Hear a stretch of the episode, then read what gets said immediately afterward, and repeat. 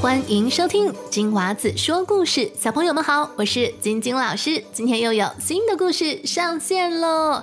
在故事开始前，首先要跟给我写信的小朋友打声招呼。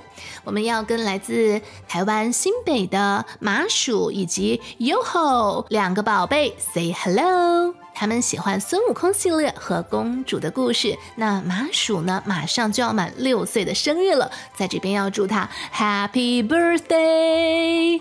接下来要跟住在美国亚利桑那州 Arizona 的 Timothy 打声招呼，他正在过生日中，Happy Birthday！那我们所有的小朋友一起来送上这首生日歌曲给我们九月份的小寿星们，Happy Birthday to you，Happy Birthday to you，Happy Birthday，Happy Birthday，Happy Birthday。To you, you, you, you, you，生日快乐！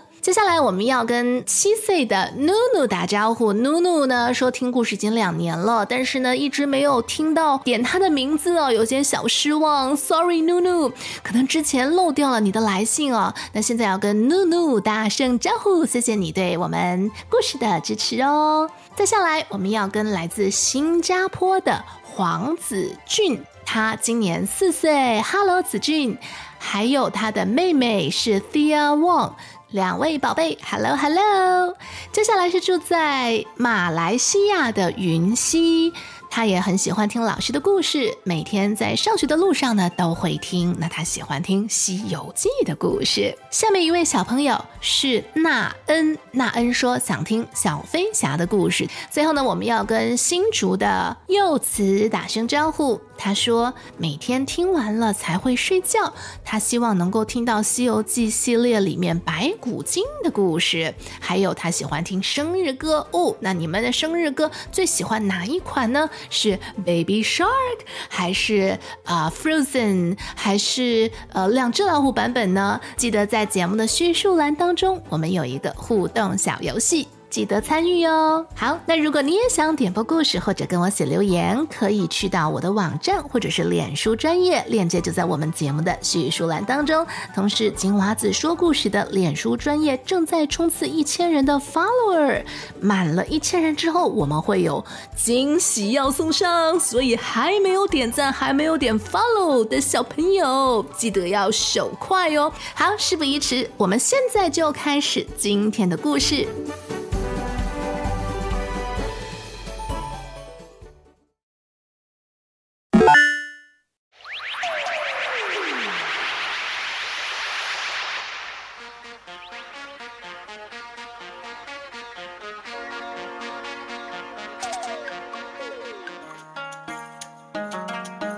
比丘国救鹰捉妖。这天，师徒四人来到了比丘国。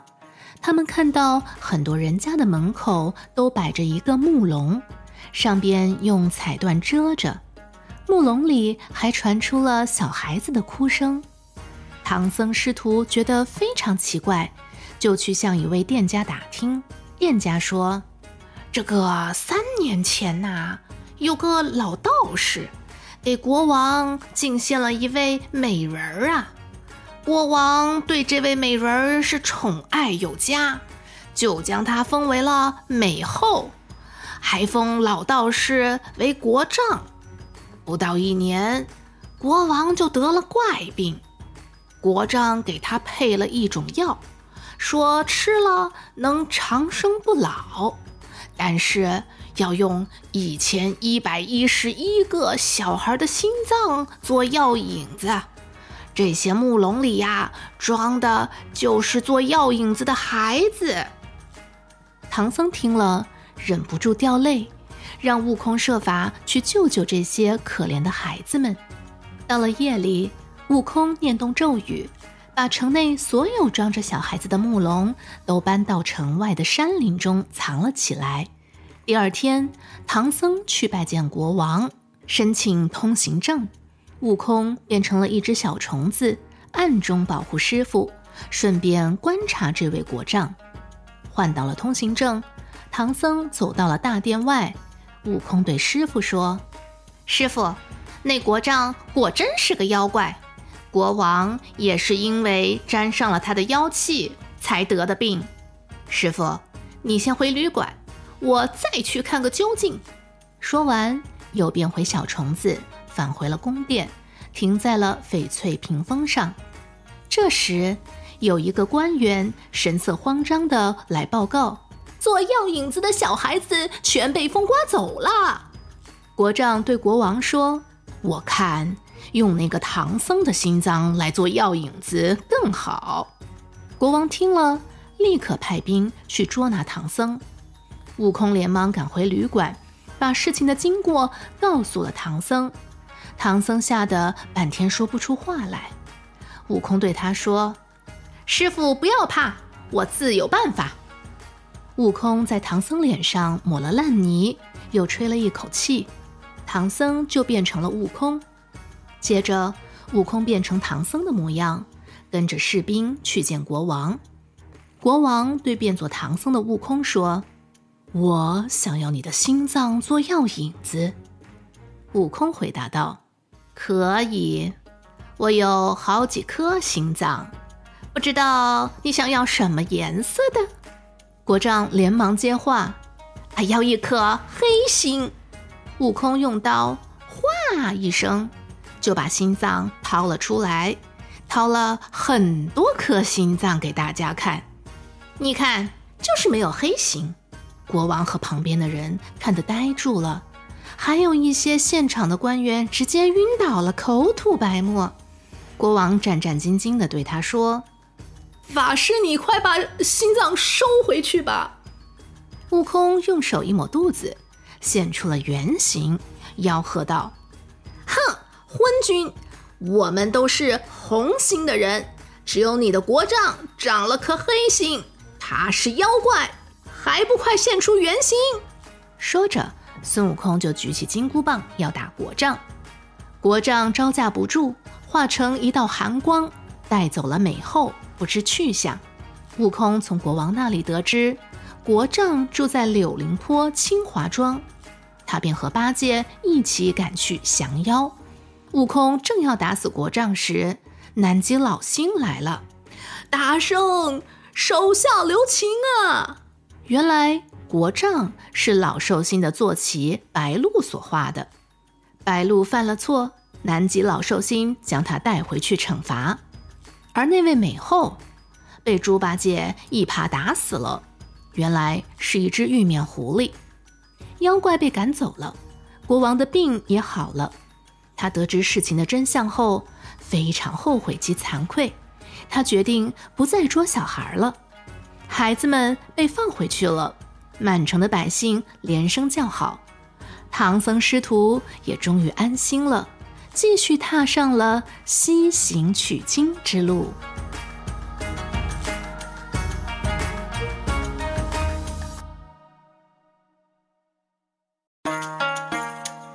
唐僧师徒四人去西天取经，在旅途中向一位老人问路。老人说：“去西天啊，一定要经过火焰山。可是火焰山大火冲天，太危险啦！牛魔王的妻子铁扇公主有一把扇子，据说用扇子对着火焰山扇两下。”天就会下雨，火就能熄灭几天。于是孙悟空就向铁扇公主去借扇子。铁扇公主对孙悟空说：“她要砍孙悟空三刀才肯借给他。”可是孙悟空被他砍了三刀，他又说不借了。于是，齐天大圣孙悟空就变成了一只小虫子，故意掉进了铁扇公主的杯子里。铁扇公主不小心就把孙悟空喝进肚子里了。孙悟空在铁扇公主的肚子里练功夫，铁扇公主疼得直叫。孙悟空问他：“你借不借？”铁扇公主连忙说：“借借借。”孙悟空接到了扇子之后，就立马飞去了火焰山山火。可是火越扇越大，他屁股上的毛都被烧光了。孙悟空很生气，他决定要回去找铁扇公主问个清楚。齐天大圣孙悟空可是会七十二变的，这次他变成了牛魔王。铁扇公主看到牛魔王，以为丈夫旅行回来了，就笑着对他说：“牛牛，孙悟空来找我借芭蕉扇，结果我借了一把假扇子给他。”这时，孙悟空变成的牛魔王对铁扇公主说：“我就知道我老婆最聪明了。哎，那扇子你放好了吧？”铁扇公主从嘴里吐出了一把小扇子，对假的牛魔王说：“你看，我藏得好好的。”假牛魔王又说道：“哎呀，你看我这记性，我连让扇子怎么样变大都不记得喽。”铁扇公主很热心的回答牛魔王：“哎呦，让扇子变大就是念那句咒语嘛。”回嘻哈嘻嘻呼哈！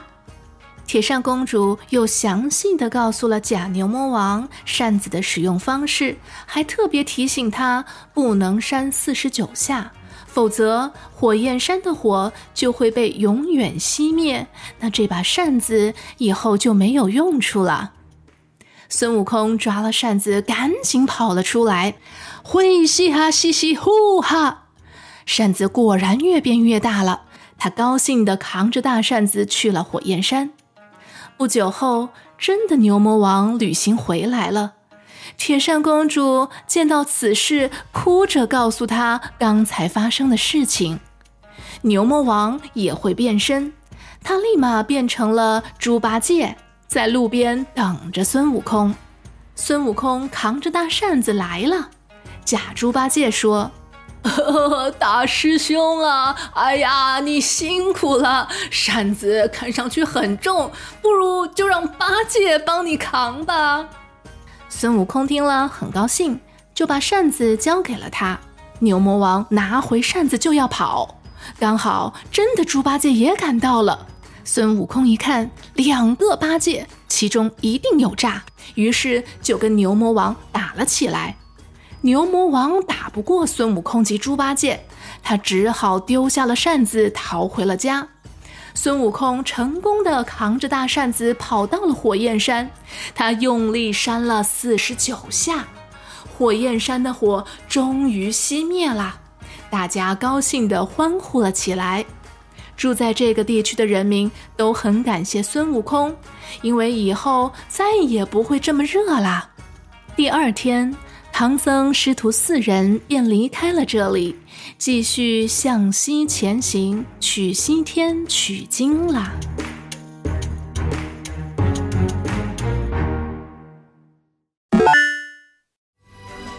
的故事就到这里了。如果你喜欢我们的故事，请不要忘记订阅频道，开启小铃铛。也欢迎你在收听的播客平台给节目满星好评。